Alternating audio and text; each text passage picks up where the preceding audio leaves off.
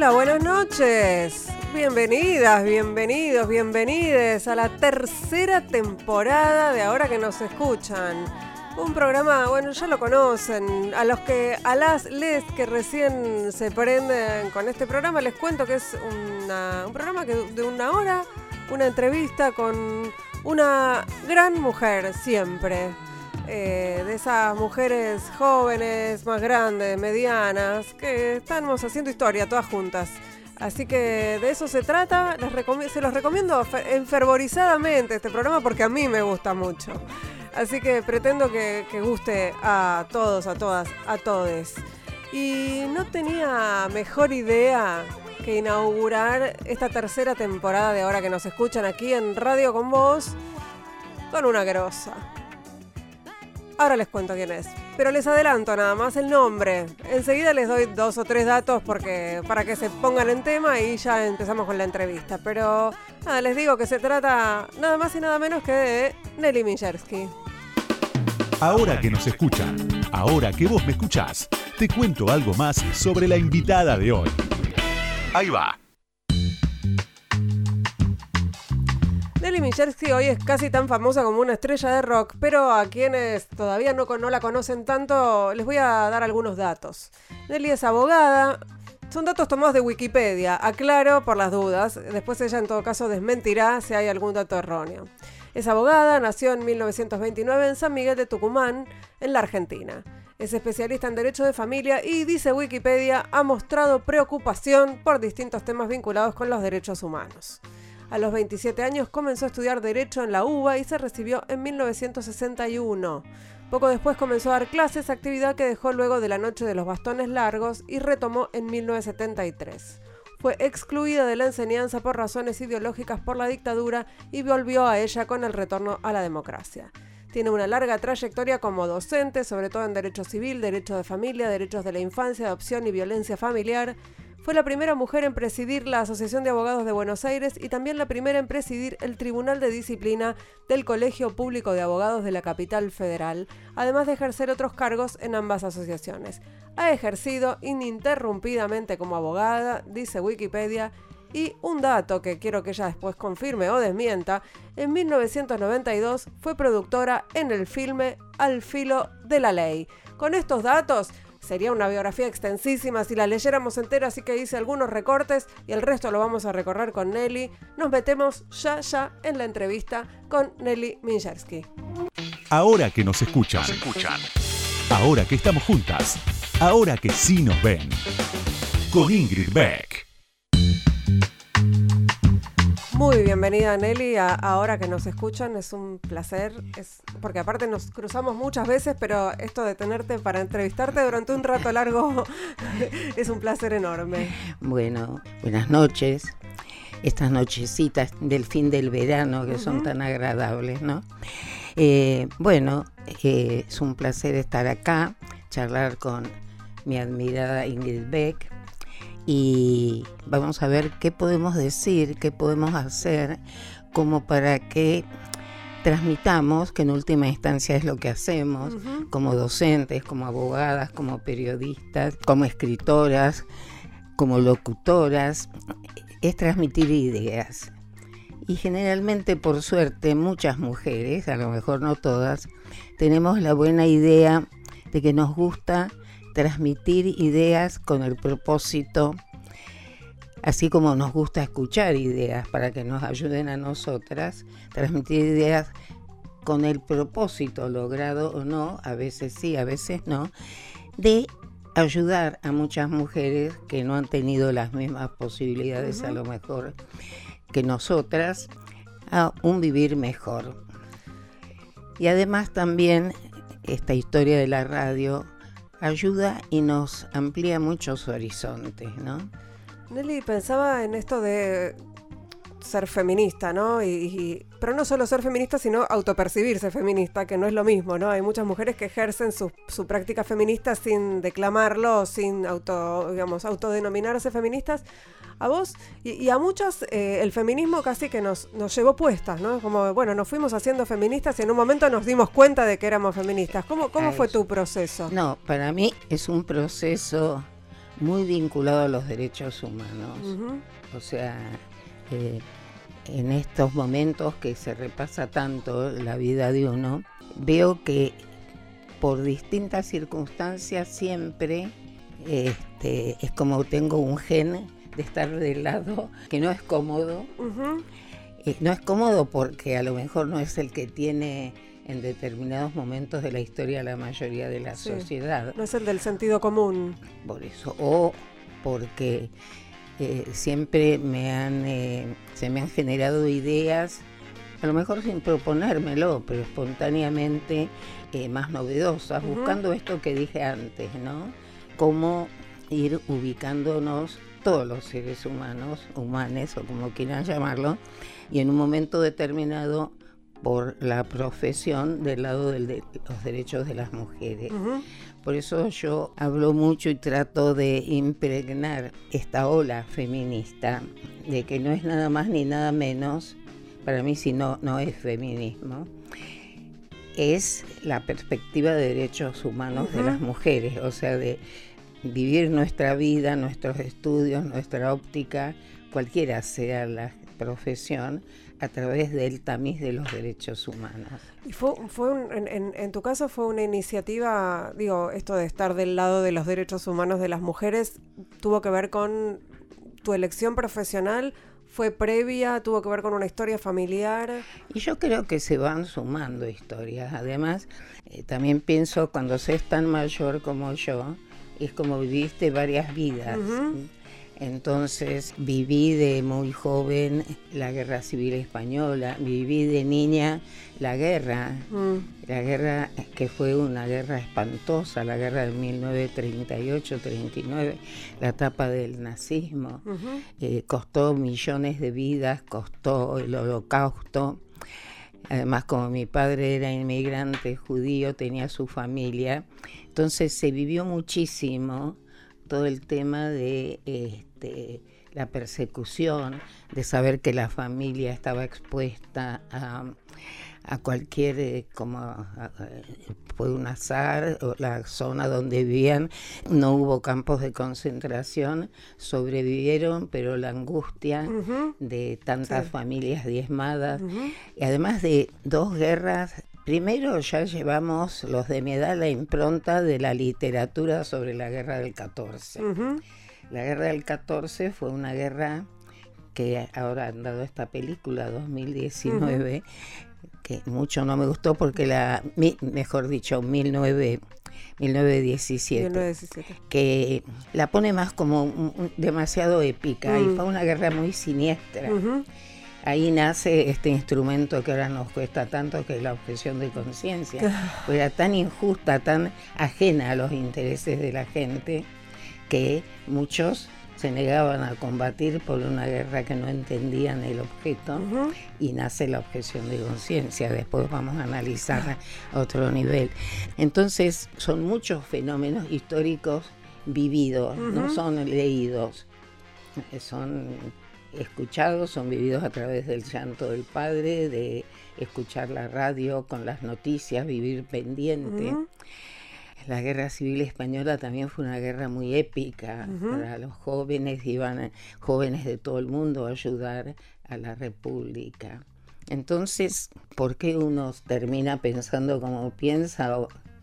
es bastante misterioso todavía, pero creo que tenía, tiene que ver con eso. Y además, en, este, en una familia que el estudio era lo que había que hacer y que por otro lado nos encantaba, o sea que no es que... Pero muy progresista porque es una, era una época también en, el que la, en la que las mujeres, no todas las mujeres estudiaban, ¿no? Sí, mi familia no era no era progresista ni no progresista. En esa época eras más bien democrática por el tema, bueno, judíos perseguidos. ¿eh?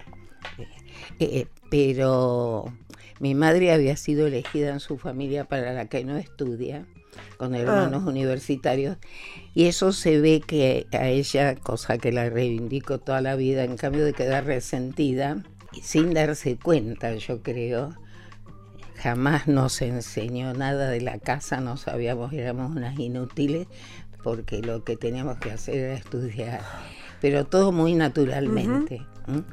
Como por suerte nos gustaba mucho estudiar a mi hermana mayor y a mí, a mi hermano varón también, no fue natural no ese no paso. Fue una cosa impuesta, pero evidentemente muy orientada hacia este, ese camino. ¿no?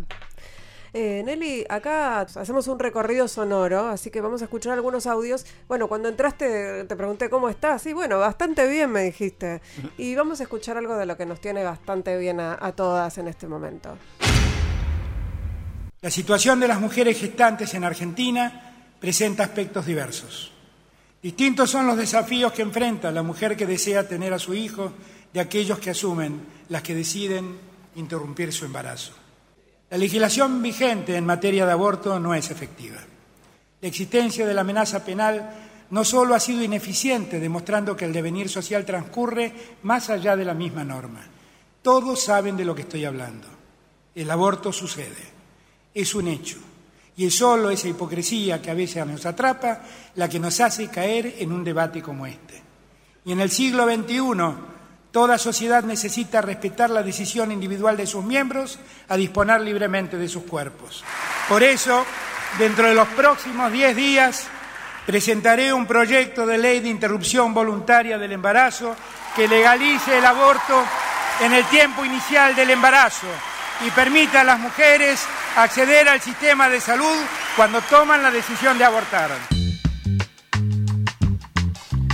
Estamos aquí en Ahora que nos escuchan con Nelly Minjersky y estábamos escuchando una parte del discurso inaugural en la Asamblea Legislativa del presidente Alberto Fernández, la primera, el primer discurso de, de inauguración de Asamblea Legislativa bajo su mandato, en donde anunció que va a mandar un proyecto para legalizar el aborto al Congreso en los próximos 10 días. Y por supuesto quiero saber tus impresiones sobre esta parte del discurso.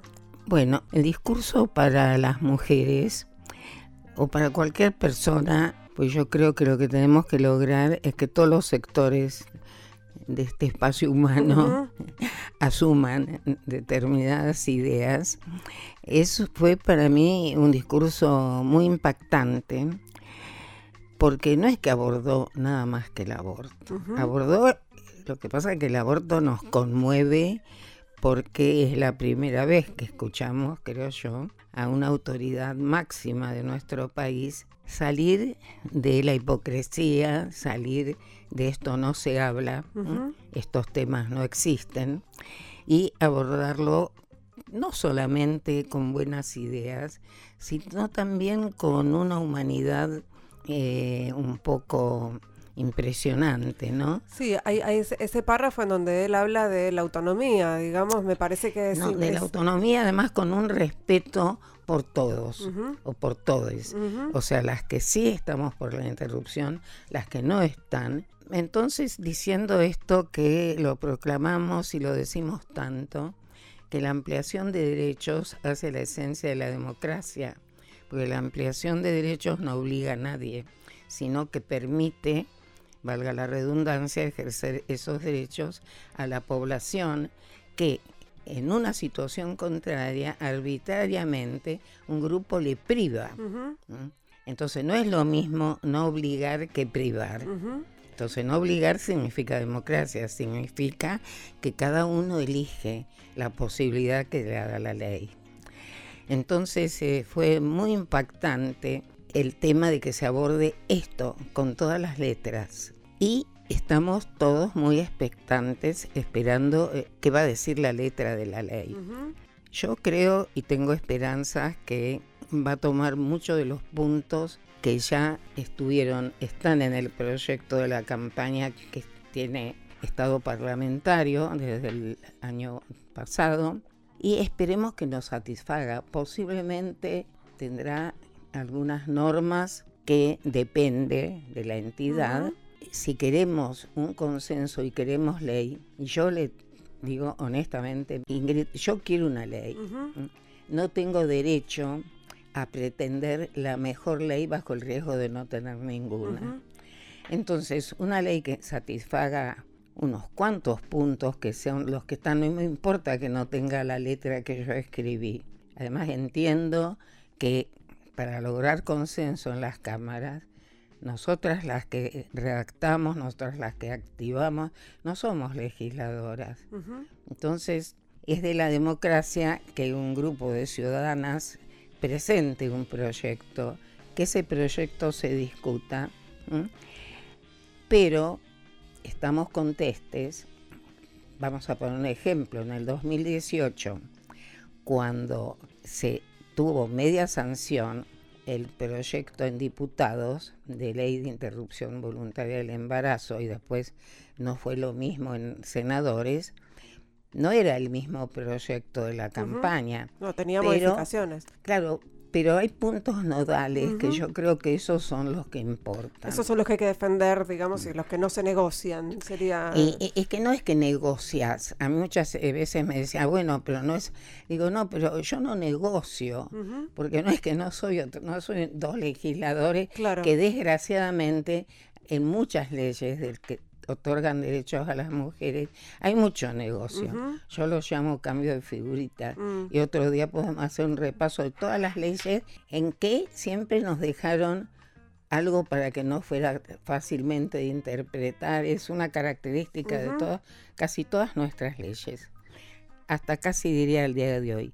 Entonces, eso es otra cosa. Negocian entre los bloques, entre los diputados.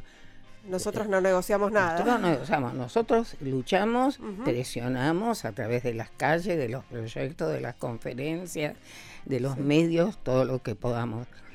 Entonces después tenemos que analizar bien fríamente. Entonces yo tengo la esperanza de que sean muy pocos los puntos en los cuales tendremos que seguir luchando, porque en última instancia es eso ahora que nos escuchan. Entrevistas a las mujeres que mueven el mundo. Con, Ingrid Beck.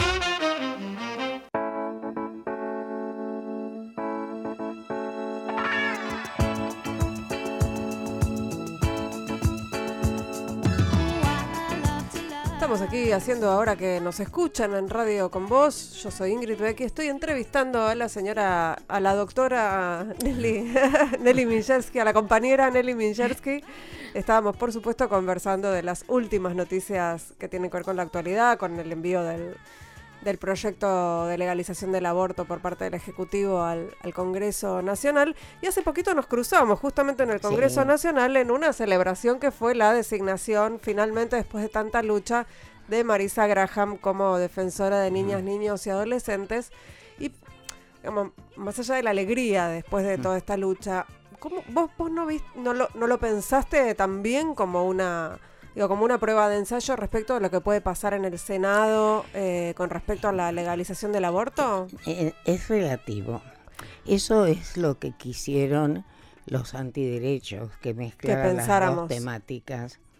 Y la verdad que son dos temas totalmente distintos. Yo estoy de acuerdo con vos, pero quiero que escuchemos a la hoy vicepresidenta, entonces en 2018 senadora, eh, en relación con el tema interrupción voluntaria del embarazo y después aclaramos por qué son dos temas distintos, por qué se cruzaron y si de verdad podemos hacer un análisis político que los vincule. Los pibes, una vez más, los pibes advierten el cambio de época y demandan ser escuchados. Si me quieren saber quiénes fueron los que me hicieron cambiar de opinión, fueron las miles y miles de chicas que se volcaron a la calle. Verlas abordar la cuestión feminista, verlas criticar, pero también describir la realidad de una sociedad patriarcal, nos debe colocar a todos en un lugar distinto. Bueno, escuchábamos, como les decía, el, parte del discurso de Cristina Fernández de Kirchner cuando eh, se estaba votando en el Senado el proyecto de interrupción voluntaria del embarazo, en donde ella, después de muchos años de decir que estaba en contra, votó a favor y además lo, eh, lo, argumentó. Eh, y a mí me parece que su figura y, digamos, su apoyo a una ley de estas características va a ser fundamental. Bueno, yo creo eso.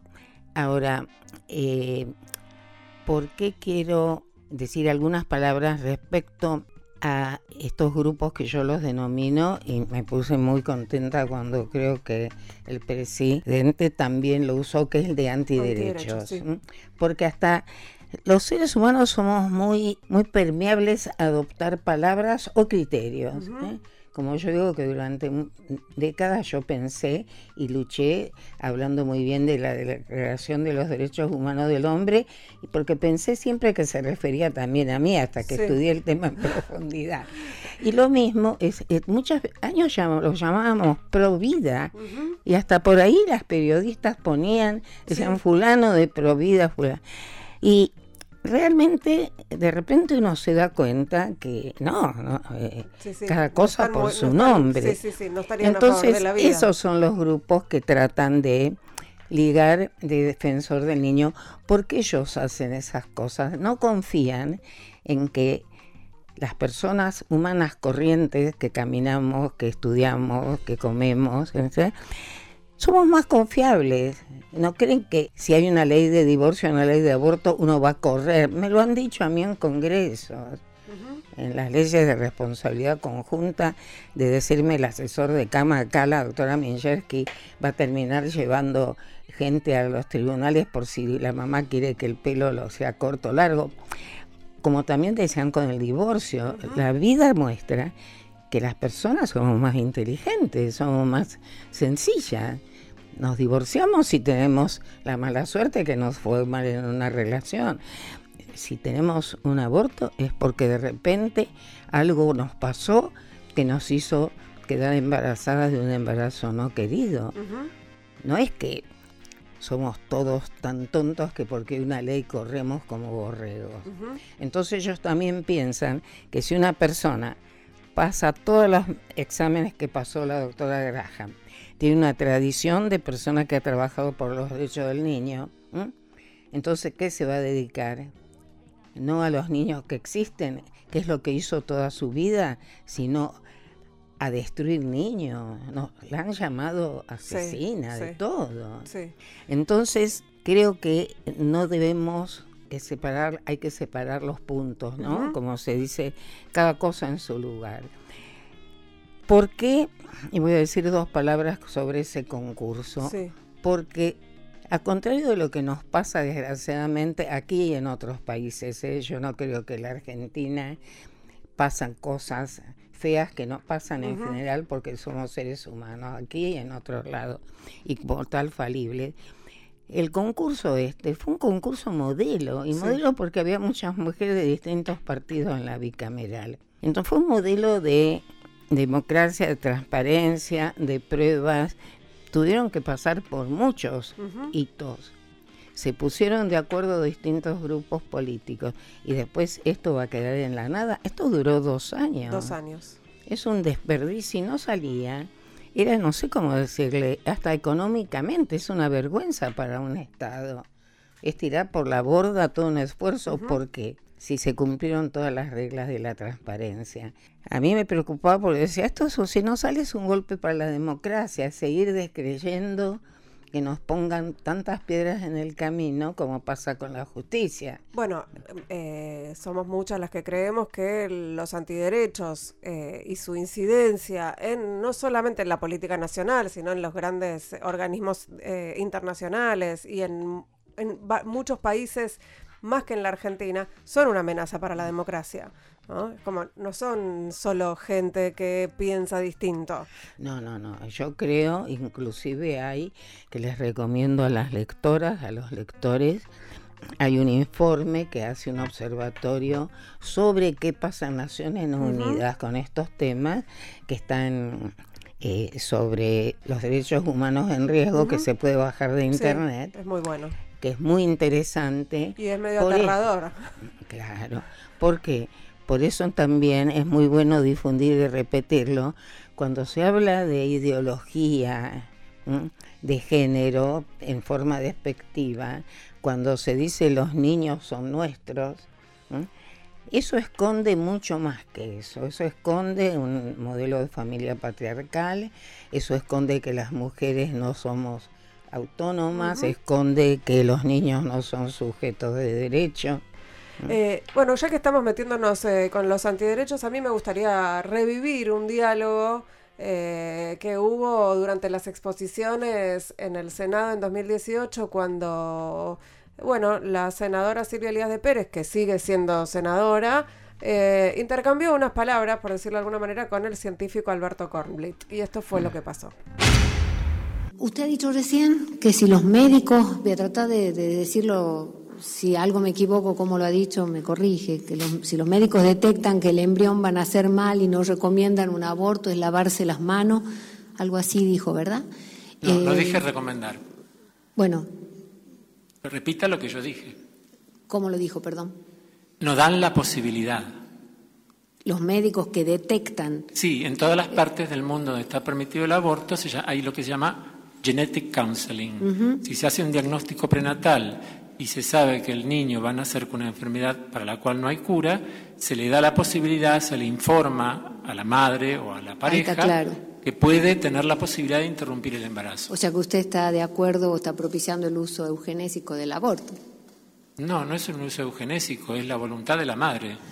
No, pero está claro que si, si de pronto detectan que es un niñito con síndrome de Down. Yo no dije síndrome con- de Down, bueno, dije una enfermedad incurable. Una enfermedad incurable. ¿A usted cree que el síndrome de Down es una enfermedad? No, no, a ver, una discapacidad. se llama síndrome. Pongamos una discapacidad. Pongamos una Perdón, discapacidad. ¿usted cree que el síndrome de Down No. es una enfermedad? Pues lo dijo usted, ¿eh? Está bien. eh, No, no está bien, está mal. Está bien, eh, concretemos la a pregunta. ver, la pregunta, la pregunta es esa. eh, La pregunta es esa. ¿Cuál es? Eh, si usted está de acuerdo, por lo visto, está recomendando abortos eugenésicos. No, no estoy recomendando el aborto. en general. El aborto no se recomienda. El aborto es una opción. Nunca se recomienda. Jamás. Y yo estaría en contra de que se recomiende el aborto. El aborto no es nada gratuito para una mujer que lo practica, está claro ni es nada feliz de hacer. Está es una claro opción. Lindo. lo queríamos revivir porque nos parece además que habla de dos tipos de discurso. No, el problema es, eh, fue un debate muy complejo eh, a nivel biológico y Alberto, el doc- Alberto Conway, que es una eminencia, aparte de ser una persona maravillosa, es un científico eh, así de nivel mundial, tuvo la fuerza y la posibilidad de contestar como contestó. A un nivel no de ciencia, sino a un nivel jurídico, yo tuve algo muy parecido con el senador Mayans. Yo hablaba también del mismo tema del embrión en el Senado, diciendo que en la legislación, y eso es irrefutable, yo les dije a todos los senadores que me demuestren en qué tratado de derechos humanos internacional se habla del embrión o del feto, no hay ninguno, Ninguno. Salvo el famoso y la palabra, lo único que se habla es en el Pacto de San José de Costa Rica de que se es persona en general desde el momento de la concepción. Y en el Código Civil se dice que se es persona del momento de la concepción, antes decía Vélez en el seno materno, ahora no está en seno materno, pero lo más curioso es que el Código Civil da definiciones que son ficciones, ficciones jurídicas, Claro. que a veces tenés que usar palabras como que seas mayor de edad a los 18 años. Algunas personas van a ser más capaces que otras a los 18 años, pero el derecho hace una media. ¿Y por qué está puesto y están las notas que Vélez Arfield cuando pone esto agrega una serie de normas que nos señalan que era un solo efecto, al solo efecto de que si está engendrado un ser humano, nace y antes murió el padre, tuviera derechos hereditarios. Pero eso está puesto, no los voy a aburrir ahora, en muchos artículos. Dice que la representación de los progenitores del no nacido tiene solo efectos patrimoniales. Y además que todo cesa, no tiene ningún derecho si, nace, si no nace con vida. Entonces yo decía, los efectos civiles que otorga el código, el anterior y este tampoco, no, no le da ningún efecto civil. ¿Cuáles son los efectos civiles? Para que nos consideremos personas. Tenemos domicilio, tenemos nombre, tenemos capacidad de actuar. No obtiene capacidad de actuar. Entonces me interrumpe y me dice lo que le valió muchos memes. Me dice, no, yo tengo acá el Código Civil.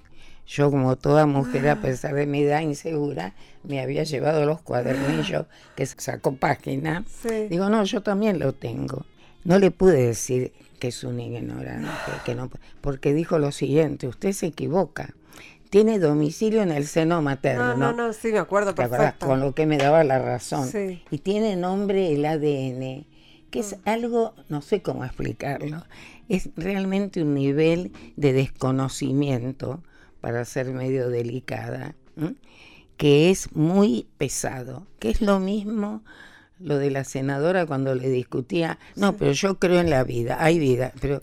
Pero no es una cuestión de fe, claro. No, es una cuestión, es una cuestión de la ciencia.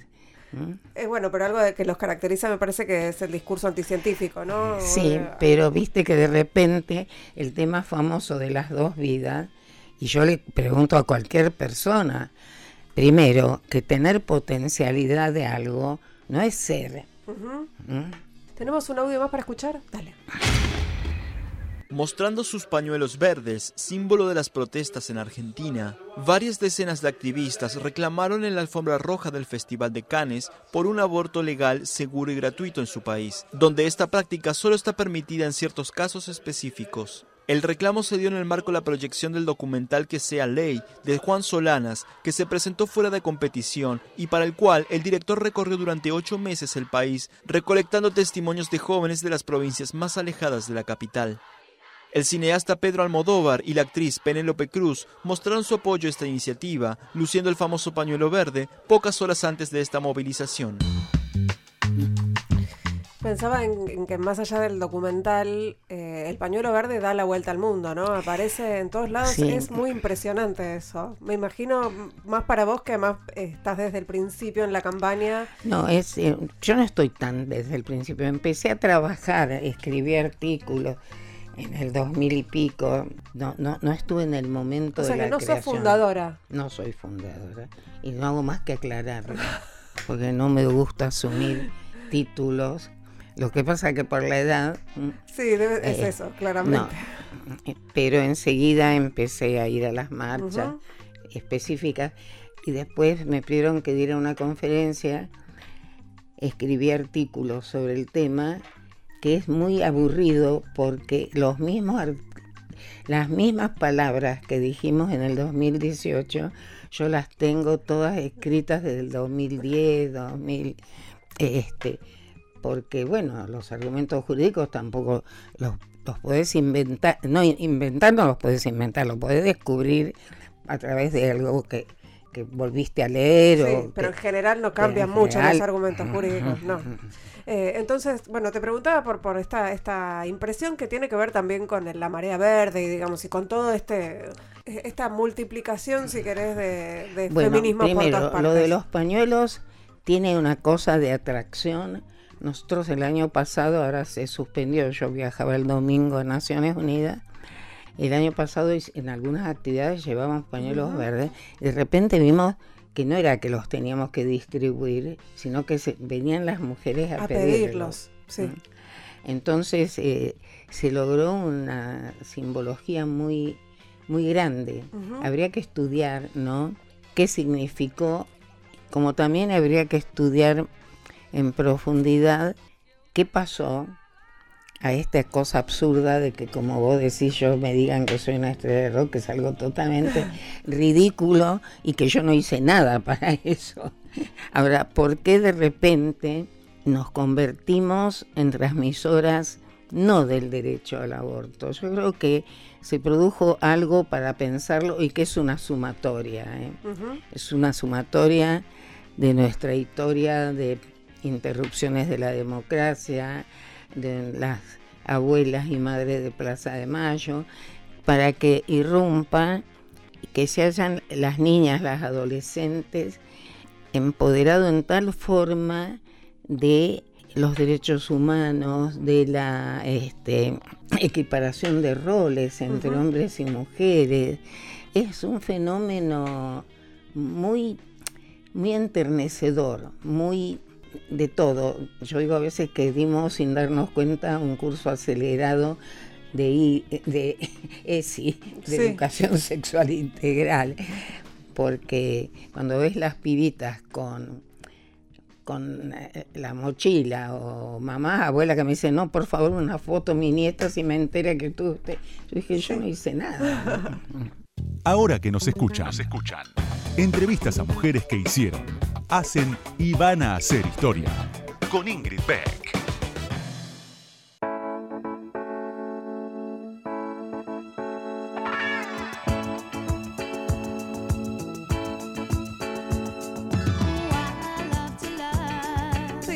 Ahora que nos escuchan. Estamos charlando con Nelly Minchersky, estamos charlando al aire y fuera del aire, pero ¿saben qué? No les voy a contar nada de lo que hablamos fuera del aire porque soy muy mala. Eh, bueno, pasamos por distintos temas. Yo te quiero preguntar en particular por, por Tucumán, porque vos sos tucumana y Tucumán es un lugar... Eh, distinto, diría, del resto en, en, en, alguno, en algunos puntos. Es como un lugar en donde pasa de todo y pasa de todo también contra las mujeres y a la vez hay un movimiento de mujeres fuerte. ¿no? Es como, no, es lo mismo que en otras provincias en donde los derechos de las mujeres están muy vulnerados y no hay resistencia. Bueno, eh, Tucumán a mí siempre me intriga, me intriga y curiosamente somos un grupo de mujeres tucumanas que nos hemos puesto muchos, eh, mucha fuerza, muchos afanes para defender nuestros derechos y de los de todas las mujeres. Te puedo citar Dolores Fenoy, Soledad Esa, las chicas abogadas tucumanas, Edurne Cárdenas, que ahora está en el ministerio. Este, una de las, hay varias favor que yo me las confundo, pero eh, Tucumán es una provincia muy particular y yo creo que sería muy bueno que algunos sociólogos, antropólogos lo estudien Tucumán cuando yo era joven, aunque ya no vivía, siempre he seguido ligada a la provincia, era un foco intelectual en el mm. norte. La Universidad de Tucumán tenía mucho prestigio, venían a estudiar de todos lados. Tucumán era una provincia donde había mucha clase media, cosa que no existía en Salta ni en Jujuy. En Tucumán no había una plaza que recién el pueblo, entre comillas, pudo acceder en la época del primer gobierno de Perón. O sea, Salta y Jujuy eran consideradas un poco las provincias con una oligarquía más fuerte. A Tucumán la destruyen en la época de el ministro de Economía se llamaba Salimey, en la época de, ay, ¿cómo se llamaba nuestro cuando fue el golpe de 1960 y pico, Onganía. Se destruye la provincia económicamente y, empieza ahí un fenómeno muy extraño. Esta Busi. Sí, sí, como con un retroceso eh, total en derechos humanos, una resistencia fuerte y pero además despiadada represión. Despiadada. Yo tengo muchas anécdotas de la época de Bussi que de un año que yo estaba en Tucumán y salí de la habitación porque Busi todas las mañanas hacía juntar a toda la gente de la Casa Rosada para izar la bandera. Una de las anécdotas es que un día pasaba un señor que paseaba su perrito y le mató al perrito porque ladró cuando... Y de estas anécdotas, no con perritos, mm. hay muchas. Pero ibas a contar una que vos salías de la habitación Claro, yo fui, no, fui, me ah. puse en una ventana y la mucama me dijo, no, señora, córrase, eh, porque el otro día advirtió que alguien estaba mirando, que le, no le gustó y, o sea, había todo un clima, te obligaba. Yo tenía, un, desgraciadamente falleció un primo ingeniero que más o menos te obligaba a hacer, suponete, una cancha de básquet y que la donaras. Y aparecía como un gesto de él. Pero te lo... O sea, entregabas tus bienes a Bussi. sí, sí, sí, no, más o menos. Este, y después la elección de, reiterada de Bussi y el hijo. Por eso, bueno, y, los gobiernos que siguieron y los que todavía está, eh, digamos, y el gobierno de Mansur que... Por eso. pero entonces es como, como una provincia donde se concentró mucho como para pensar una provincia que es muy bonita, que nunca se explotó bien su belleza, como si se hizo con Salta o con Jujuy, que tuvo esta universidad que fue centro progresista, ¿qué pasó? ¿Mm? Que se pervirtió tanto este, la gente. Fue al final de cuentas un lugar de mucha crueldad. Pensaba en Tucumán y pensaba también en, en algo que en donde también nos encontramos y que fue importante el año pasado, que fue la presentación del libro Somos Belén eh, de Ana Correa, donde conociste a, a Belén, a la protagonista sí, sí, de sí del libro. Y eso fue también un... Eso habla también de Tucumán, ¿no? Bueno, no sé cómo lo ves, pero a mí me parece que ese caso también habla de cómo funciona Tucumán, de la resistencia al movimiento de mujeres, de la actuación de, abo- de las abogadas y del Hay movimiento. grupos Andes, claro. de- y del y del la Este, represión y la y la Claro, tiene como dos caras este, muy interesantes, pero también duele mucho cuando vos decís, bueno, es la provincia que tuvo Atahualpa, que cantó cosas hermosas, pero realmente es para reflexionar y sacar enseñanzas, ¿no? Porque por otro lado, también ahí se creó una bastante división en una etapa antes de la de Sally May, suponete un profesional tenía surcos, o sea, la tierra, que a veces se conecta la propiedad de la tierra con las características sociales económicas, era, no era imposible para un profesional comprarte unos surcos de, o sea, para la, caña la de clase azúcar. media podía acceder a la, a la tierra. Yo no sé muy bien si eso no fue ahora, se me acaba de ocurrir, lo que pasó en Brasil con Lula, Mm. que cuando la gente avanza en sus posibilidades económicas, al mismo tiempo no avanzan, digamos, Eh, en cuestiones sus ideas ideológicas. sino entonces somos muy complejos. ¿Tenemos un audio más para escuchar para Nelly? Dale. Los que los senadores tendrían que comprender y asimilar que, y la población en general, cuando se emplean derechos, cuando luchamos por la ley de divorcio vincular, no es porque nos gusta el divorcio, no nos gusta el aborto, son soluciones para momentos de crisis de una persona. Si no sale, estaremos mañana luchando, siguiendo y reclamando. Con todo el caudal humano que la campaña ha recogido en estos dos meses, ya no vamos a ser miles, vamos a ser cientos de miles peleando por esto. Y el mensaje de democracia, el mensaje por la autonomía y la igualdad y la libertad ya está escrito a fuego en el corazón de los chicos. Cuando salga, ¿tirás la toalla o vas a seguir, Nelly? No, mientras pueda voy a seguir. Yo tengo suerte, tengo salud, tengo los cañitos por ahí. ¿Lo vas a ver? ¿Estás segura que lo vas a ver? No, no estoy segura, pero ya lo que pasó, ya me, da cuen- me doy cuenta de que si no será este año, será el año que viene. ¿Lo vas a ver?